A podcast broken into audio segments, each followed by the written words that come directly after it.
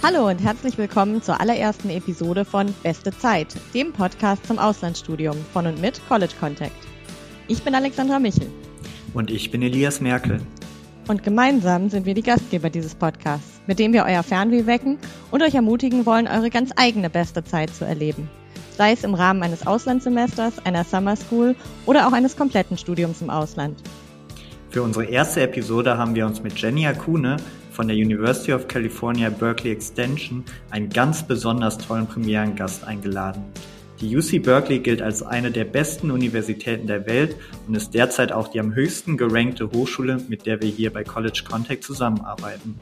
Der Ruf und die Rankingplatzierung sind für viele von euch ein wichtiger Faktor bei der Wahl der Hochschule für euer Auslandssemester. Neben anderen wichtigen Kriterien wie der Lage, dem Kursangebot und den zu erwartenden Kosten.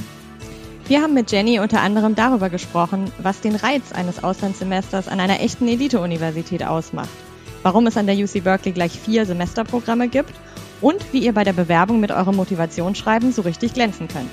Los geht's!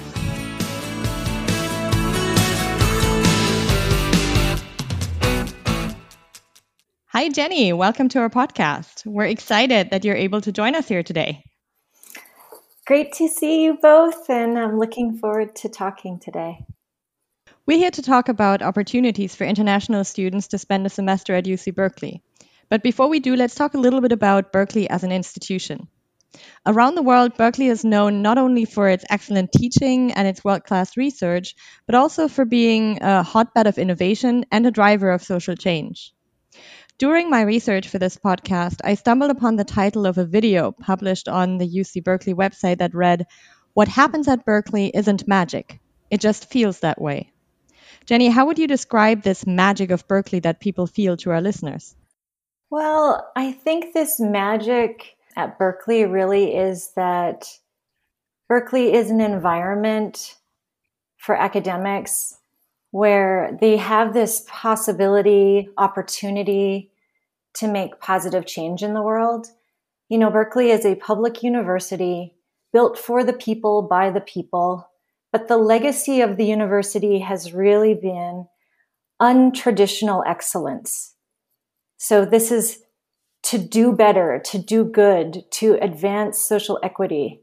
The tradition is that Berkeley is constantly questioning the status quo. It is known for student activism and the free speech movement in the 1960s.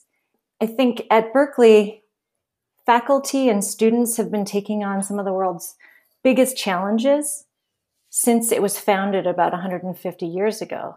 And how do students feel that magic in their day to day lives at Berkeley? I think it's exposure to other students that also are interested in positive change. It's in the classroom with faculty that are pushing them and advancing them um, academically to think beyond. That's really why students sort of feel that it's the students in the classroom alongside them and the the teacher instructor or faculty member that is leading these classes and do you feel that um, this magic is infectious? Um, do you think that um, students who come to Berkeley for just one semester are going to take some of that magic home with them? Oh, absolutely. I think um, in our central campus area, we have special parking reserved for Nobel Prize winners.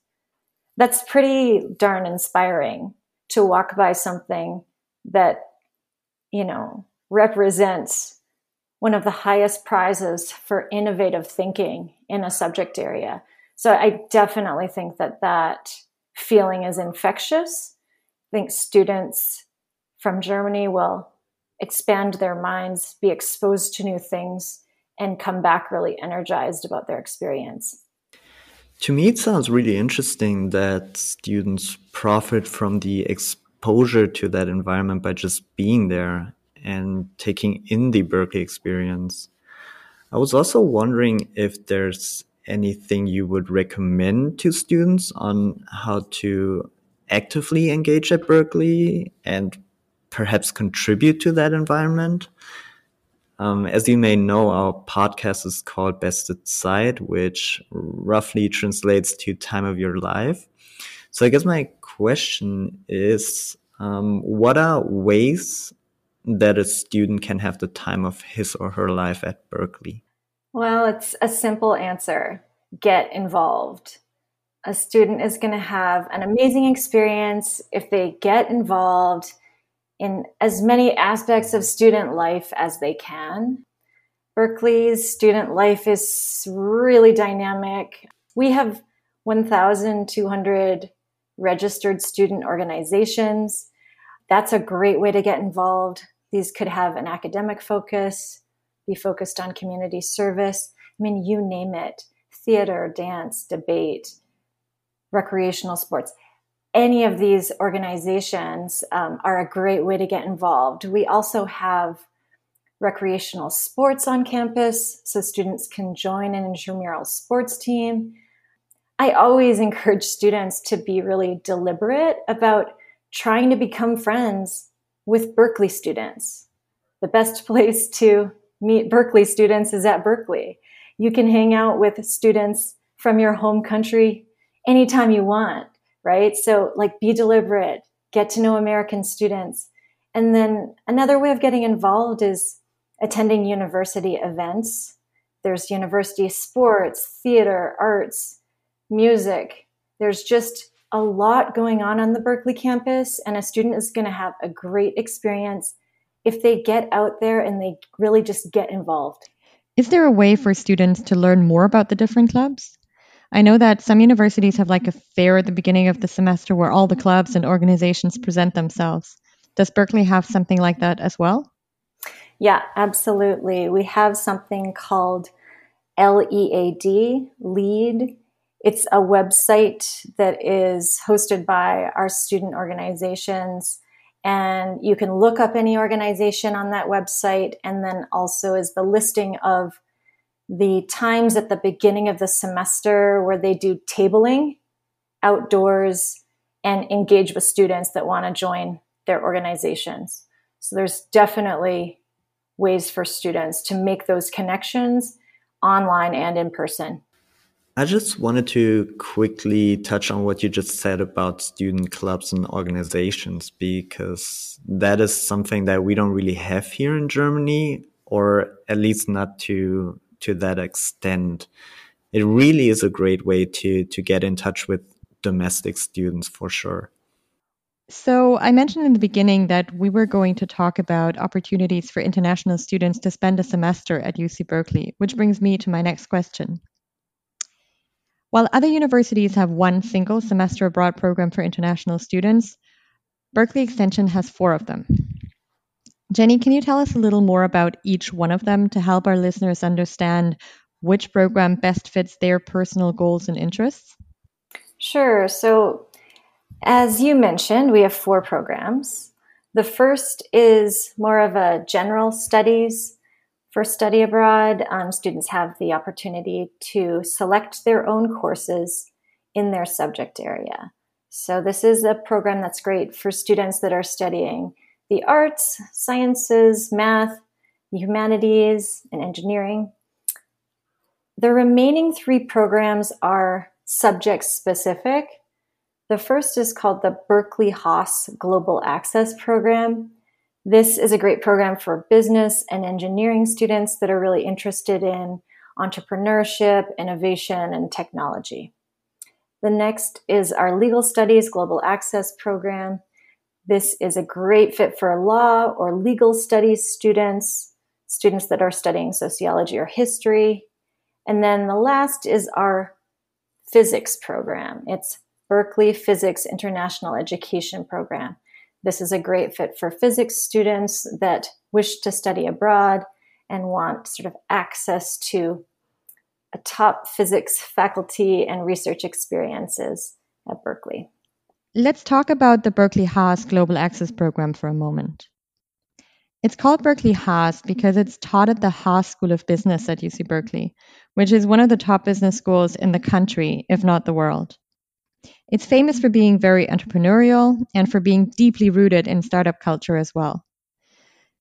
Jennie, can you tell us what kind of courses students can take in this program and maybe share some of the topics or themes that it covers? What makes this program so amazing is our proximity to Silicon Valley. So the Haas faculty have a lot of ties into that world of startups and companies, as you mentioned. The core courses for this program focus on things like design thinking, technology and entrepreneurship in Silicon Valley, innovative strategies for emerging technologies, that type of thing. We have electives in a number of areas as well. And um, these would be things like fintech, AI, financial engineering. So the core courses really focus on entrepreneurship and innovation, um, but students definitely have opportunities to study outside of that as well. Um, is the program open to both undergraduate and graduate students, and, and take, do they take the same courses? It is open to undergraduates and graduate students, but they are placed in two separate tracks. So the coursework is the same, but it would be a more advanced level for the graduate level students in the graduate track. Right. So you mentioned the the connections that um, that the Haas School of Business has with Silicon Valley and a lot of the startups and bigger companies there. Um, how can students in the Berkeley Haas Global Access Program take advantage of those um, connections? Well, actually, built into the program, there's I think the opportunity for students to do between four and six site visits. These are built into the program. These are visits to startups as well as large companies in Silicon Valley. To be honest, this is the biggest value add of this program is exposure to talking to leaders of emerging startups and large companies. You really can't get that kind of experience anywhere. It's an outside the classroom experience for these students that helps them get plugged in and understand this whole sort of startup ecosystem. And the Haas faculty have so many connections to this world that this is really the most sort of interesting and positive part of this program that I hear from students after they've completed. So, Jennie, besides the Berkeley Haas Global Access Program, you also mentioned the Legal Studies Global Access Program or LSGAP. Can you tell us a little bit more about this program? You said it was open to students from different subject areas. Obviously, it's open for law students, but it's also a great fit for students who don't necessarily study law at their home university, but perhaps come from different backgrounds such as sociology, history, um, or political science. The reason that the program is good for students for all of those backgrounds is because the focus is obviously related to US law and legal studies, but I think that the courses would be of interest to students that are studying something like sociology. So there's three core courses with this program um, the first is actually US Supreme Court and public policy. And in that course, they're learning about sort of famous US Supreme Court cases. So this would be interesting to a student that's interested in comparative law. Another core course is called the Foundations of Legal Studies. And this is sort of looking at foundational frameworks and cross disciplinary perspectives from sort of a social sciences viewpoint, all about legal studies and the study of law. And the last one is um, something called Law in Action, and it's um, looking at legal institutions that sort of comprise American society. And to sort of continue off of that, LSGAP offers students site visits. And so, in thinking about legal institutions, they get to visit a court, they get to visit a law firm. We've even had the students visit a California state prison. So, getting them exposed to legal institutions in the US is um, a big part of this program. I was actually quite excited when I first learned about this program because it finally gave us an opportunity to place German law students at a US law school for a study abroad program. As you know, German students start their law degree straight after high school, whereas in the US, law and legal studies are usually only taught at the graduate level. So most US law schools cannot accept undergraduate students from abroad for a semester or two. Can you tell us a little more about how this program came about at Berkeley? Yeah, sure. Um, legal studies, as you mentioned, is not taught at the undergraduate level in the United States, but Berkeley is very unique in that our law school does offer an undergraduate program in legal studies. So students that participate in this program are taking classes alongside legal studies majors. A lot of these students are aiming to go into the field of law, become lawyers. But yes, it's an entirely sort of unique experience because I think that there's maybe less than five universities in the United States that actually offer legal studies at the undergraduate level. I think it sounds really awesome. Um, I mean, I might be a little biased because I'm a political science graduate, and um, U.S. politics was was one of my um, specializations. So I would have loved the program, and I could imagine that um, other students here would would really like it as well. Um, I personally probably would not have enjoyed the Berkeley Physics International Educations program very much because physics um, admittedly was not one of my strong areas. Elias, I don't know about you if you you were a physics crack in high school. No? Yeah, it wasn't my strong suit either. but there are students um, for whom physics is is their passion uh, and who are really keen to go into um, into academia to to become researchers um, maybe at some point win the physics nobel prize um, and i could imagine for those students spending a semester at uc berkeley um, could be a really great opportunity. Um, so, Jennie, I don't know how your how, how big your personal background in physics is, but can you tell students a little more about this program as well? Yeah, um, no background in physics for me. So, no, I can't say that I was ever a physics student myself, but I think we can all agree that for students that want to study abroad, there's probably less students that want to do this in the sciences simply because it's difficult to find a program that meets the academic rigor of their own institution. There's, you know, a, a, few more requirements about what they're allowed to take and not allowed to take. So what makes this program really special is that it is a physics focused study abroad program. It is housed in our physics department on the Berkeley campus, very highly ranked department. And it's specifically for physics students. They take only physics courses and they are also given opportunities to attend workshops about graduate school, about a life of academia, um, if they want to move on and, and continue along the path of studying physics. They have the opportunity to visit research labs and be exposed to the Lawrence Berkeley National Laboratory, which is affiliated with UC Berkeley. So this is just a unique experience for a physics student that wants an academically rich study abroad program specifically for them. And I know that it's um, it's it's geared towards undergraduate students, so bachelor's level students. But I could imagine that um, this is a program that really will inspire students to um, to pursue maybe graduate studies in the U.S. as well. Absolutely. So you mentioned that for students in areas that we have not covered so far, there is another program that is more general or broad and that allows students to take courses from other subject areas that Berkeley offers.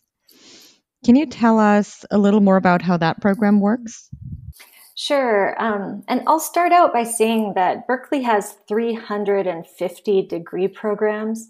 So the number of courses available to students on our campus is really sort of off the charts. But the most important thing about this program is that it's for students from a variety of majors, but it is not for business students. It is not for law or legal studies students. And it is not for physics students because we have specific programs for those audiences. So this is a great fit for students that are studying the arts, the sciences, mathematics, humanities, engineering, and it allows students to select their own courses from our course catalog.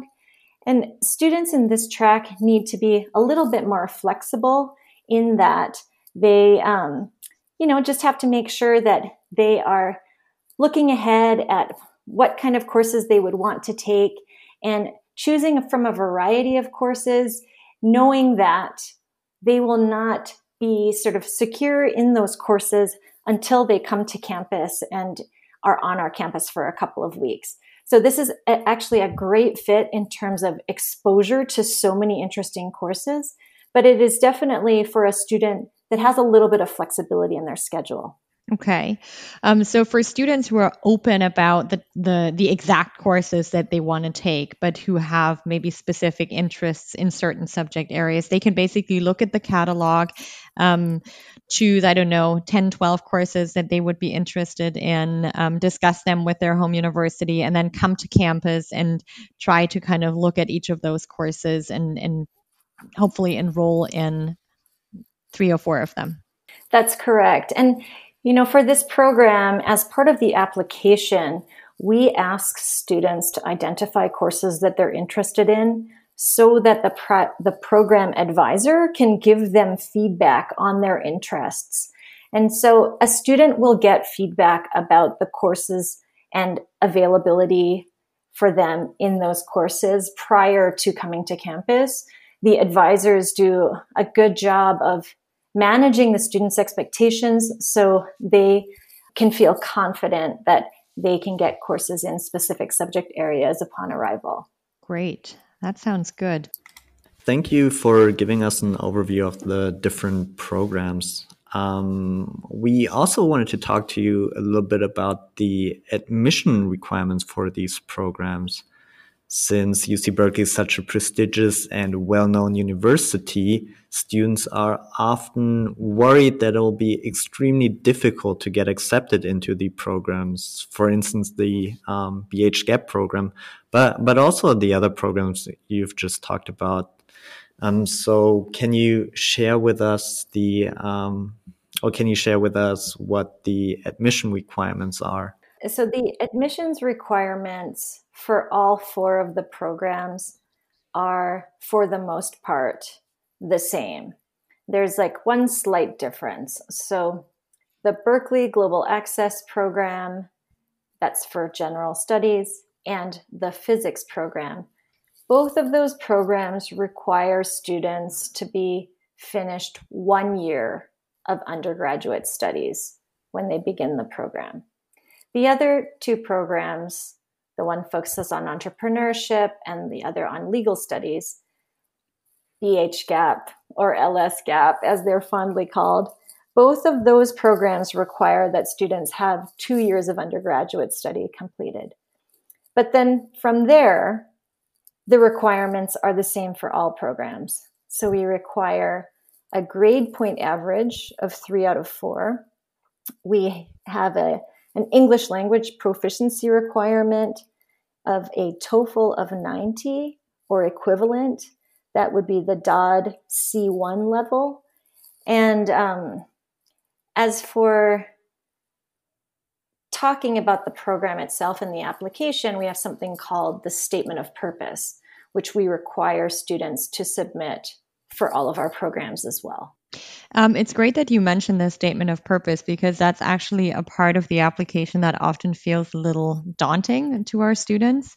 Um, I know that essays or letters of motivation or statements of purpose are standard components of US college applications, but they're a much less common requirement here in Germany. So many of our students might not have written one before ever, and especially not in English.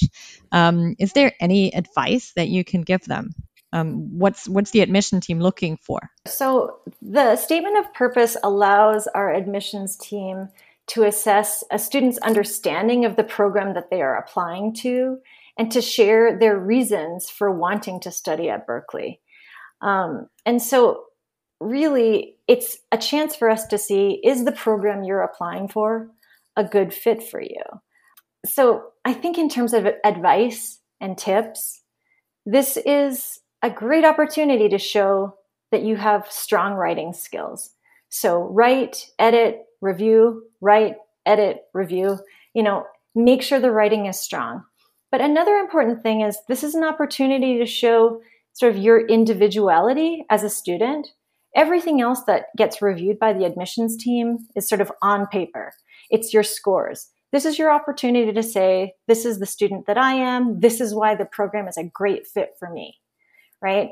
It's, it's really, it's really their only opportunity to sort of shine as an individual. Um, but then my last piece of advice really is answer the prompt, right? So when a student's asked to prepare a statement of purpose, there's usually a couple of questions in there, right? So if the question is something like, briefly describe the coursework or experience you believe has best prepared you to succeed as, as a student at Berkeley, right? Answer that question. What, do, what, what are your thoughts on that? Or if the question is, you know, explain your understanding of the program's requirements and, um, you know, and the courses that you think will be eligible for you to apply as a student. You know, it's, it's answer whatever is being asked of you. That's all that um, students really can do in order to put a great statement of purpose together. Strong writing, show your sort of individuality as a student, and just answer the prompt. I think that's really good advice. Not just for students interested in this program, but also for students interested in applying to university or college in the US in general. Yes, definitely. And I just want to add really quickly for those who aren't familiar with the um, American GPA system. Jennie, you mentioned that students require a GPA of three out of four. And for students who study in Germany and whose universities use a German grading system, this would roughly translate to a grade point average of 2.5 or better. But I also think it's interesting that, yeah, grades are certainly important when applying to one of these programs, but it's perhaps just as important for students, as you mentioned, Jennie, to, to write a convincing statement of purpose and showcase why a student is a great fit for Berkeley and not just necessarily only in terms of academic achievements. And on that note, we also wanted to talk to you a little bit about what students can do outside the classroom in their free time at Berkeley. We all know that there's more to a semester abroad than just classes and assignments. So, yeah, can you tell us a little bit more about what's there for students to do both on and off campus in Berkeley? Sure. I mean, this really goes back to that earlier question about getting involved on campus. There's tons of ways to get involved. Um, I mentioned the student organizations. There really is just no end to the things you could join that would connect you with other students and give you an opportunity to get to know them better and really enrich your experience. But off campus, I mean, the San Francisco Bay Area just has so much to offer. This is an urban environment. It's really diverse. It's really beautiful and it's really fun. Students can explore Berkeley, which we call a college town. It's got over 200 restaurants from any number of, of different kinds of food that you would want to have. San Francisco is 20 minutes away on the train. There's so much sightseeing to be done there. You can visit Golden Gate Park, Golden Gate Bridge, visit the museums. If you're interested in seeing the Pacific coast. You can drive down the coast, you can walk on the beach, you can surf, you can kite surf. If you're interested in something like hiking, you have the Berkeley Hills in the immediate area. You have Marin County, which is north of Golden Gate Bridge. And you have the Lake Tahoe area that has skiing, hiking, water sports. And so, really, I just say go out there and do as much as you can in the San Francisco Bay Area. But on top of that, travel. Travel within this area, travel throughout California.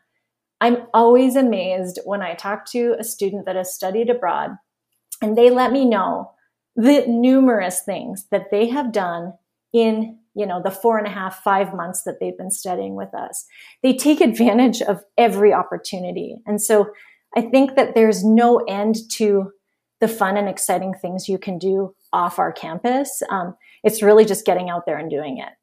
I think it's great to know that despite the program being as rigorous as it is, students still have the time and the opportunity to do this. Um, I guess if there's one thing that the students learn during the program is probably to improve on their time management skills so that they get to uh, get to really enjoy both the academic side, um, but also um, travel and discover California while they're while they're there. Um, looking at my watch, um, I've noticed that we're almost at the end of this episode, unfortunately. But before we wrap up, we have prepared um, a quick question round for you if you're up for it. Okay. All right. So, quick questions, quick answers. Here we go. Jennie, what is the best place on the Berkeley campus to grab a coffee between lectures?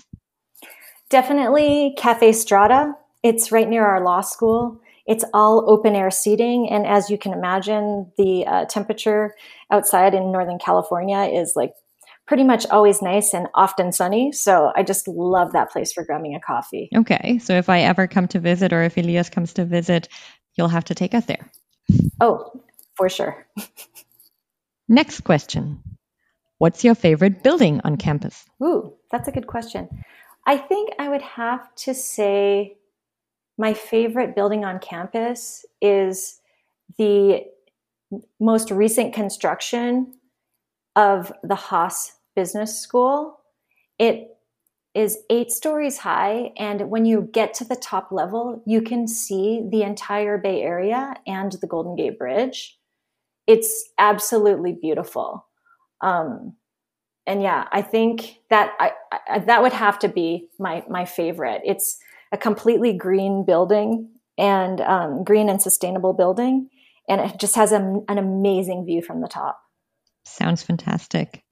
Um, what's the one bookstore item that students need to buy as a gift for their friends back home? Oh, I don't know. I think it really depends what your friends are interested in. I mean, me personally, I have this mini size Oski the bear, which is our mascot at Berkeley. It's a cute little bear. And that to me is, it's kind of small, easy to pack in your suitcase, and it's wearing a little Berkeley shirt. So I have it sitting next to my monitor here, and it kind of re- reminds me of all the good things about Berkeley. You actually brought us one when you came to visit last time, and I can I can see it from where I'm sitting right now. So this is definitely a good gift to give. Great. I hope it makes you think fondly of Berkeley. absolutely, absolutely. Um, and then finally, what three words would you use to describe the study abroad experience at UC Berkeley? Academically challenging. That's two words that's, already. that's, that's correct. But I guess challenging doesn't sound positive, but I think it will push students academically. Another word I would use to describe the experience is engaging. It's definitely going to be something that captures the attention of students and keeps them sort of hooked and interested. And then I think that the best other word to describe the experience is fun. I mean, let's be honest, students are going to have the time of their life if they have the opportunity to come to Northern California and spend a semester of Berkeley. It's not all about academics, it's about life experience and growing personally. And these students are just going to have a whole lot of fun and they're going to remember this experience for the rest of their lives. I think that's the best way to conclude this episode that we could have hoped for. So, um, Jennie, thank you once again for joining us today. We've very much enjoyed talking to you and uh, we've learned a lot, and I hope our listeners have as well. Yeah, it was really nice talking to you, Jennie. Thanks for doing this. Have a great rest of your day and take care. Thanks. Take care.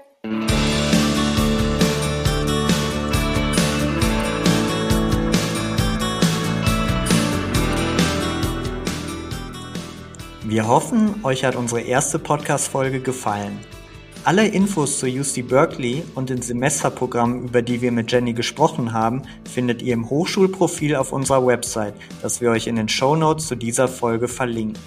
In den Shownotes findet ihr außerdem einen Link zu den Erfahrungsberichten ehemaliger Semesterstudentinnen und Studenten an der UC Berkeley. Auch wenn Jenny schon viele gute Tipps und Infos mit uns geteilt hat, bieten die Erfahrungsberichte euch nochmal einen Einblick aus erster Hand und sind daher für euch hoffentlich auch spannend zu lesen. Zu guter Letzt findet ihr in den Shownotes auch unsere Kontaktdaten. Meldet euch also gern bei uns, wenn ihr Fragen zur UC Berkeley habt oder euch ganz generell zum Auslandsstudium informieren wollt. Unser Service ist für euch komplett kostenlos, weil wir von unseren Partnerhochschulen für unsere Beratung und Bewerbungshilfe bezahlt werden. Weiter geht's mit unserem Beste Zeit Podcast in wenigen Wochen. Abonniert uns gern, um keine Folge zu verpassen und empfehlt den Podcast gern auf euren Freundinnen und Freunden, die ebenfalls Lust auf ein Auslandssemester haben. Habt eine gute Zeit und bis bald.